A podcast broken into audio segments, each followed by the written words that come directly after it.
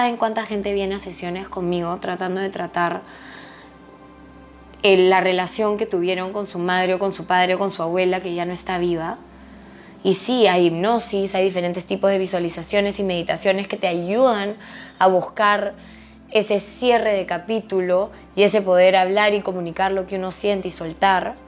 Pero si tienes a la persona ahí, ¿por qué no hacerlo? Yo no veo a mi abuela hace como 10 años, creo.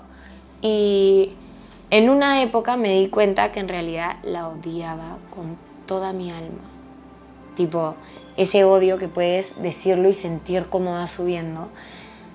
Y odiaba lo que había pasado, odiaba la situación, odiaba el contexto de, de todo, pero me di cuenta que ese odio lo único que hacía era limitarme y frenarme.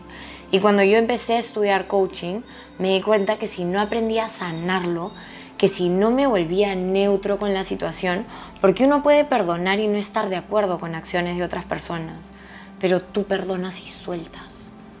Sueltas para que no te afecte a ti. Sueltas para que tú no tengas que cargar con nada. Uno perdona por uno mismo, no perdona por la otra persona. Y muchas veces me encuentro con gente que no quiere perdonar, no quiere soltar porque tiene la razón y tiene la verdad pero al final cada vez que le tocan el tema, cada vez que ven algo, es como toda esa rabia regresa como si hubiera pasado ayer y a veces han pasado años. Estamos hablando de resentimientos y rabias y rencores guardados hace tanto tiempo que ya ni sabes lo que es caminar sin esa mochila emocional. Y sí, la gente se equivoca y si la persona quiere cambiar puede hacerlo. La gente cambia todo el tiempo, pero la gente tiene que querer cambiar. Muchas veces algo que no nos permite soltar es aferrarnos a la idea de que esa persona puede cambiar y se puede convertir en la persona que nosotros queremos. Pero no nos damos cuenta que esa persona que nosotros queremos viene desde nuestro mundo interpretativo, desde nuestra idea de cómo debería actuar esta persona.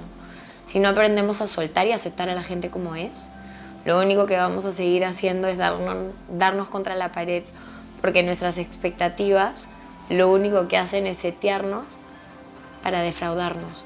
Pero hice esta meditación que quiero compartir con ustedes, que es muy poderosa y puede ayudar a que sueltes el rencor que tengas guardado con cualquier persona.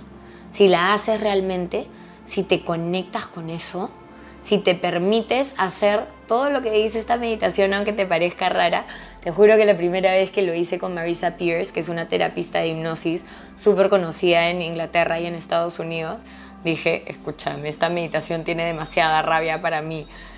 Pero al final, como terminas sacando todo eso, deja de estar dentro tuyo. Y si estás viendo este video, tienes ganas de transformar tu vida, tienes ganas de cambiar, tienes ganas de encontrar esa paz que solo tú puedes encontrar porque está dentro tuyo.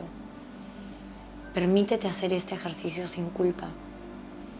Permítete sentirlo. Al final ponte a pensar que si bien ya hiciste esto, ya cerraste el ciclo, ya te permitiste expresar y liberar toda tu rabia, en realidad no le has hecho daño a nadie. Esto lo has hecho tú solo en tu cabeza, pero nuestros pensamientos son tan poderosos que tienen el poder de liberar dolores y sufrimientos guardados hace años, hasta que puedes hablar del tema y no sentir nada. Neutro. Neutro absoluto. Ni amor ni odio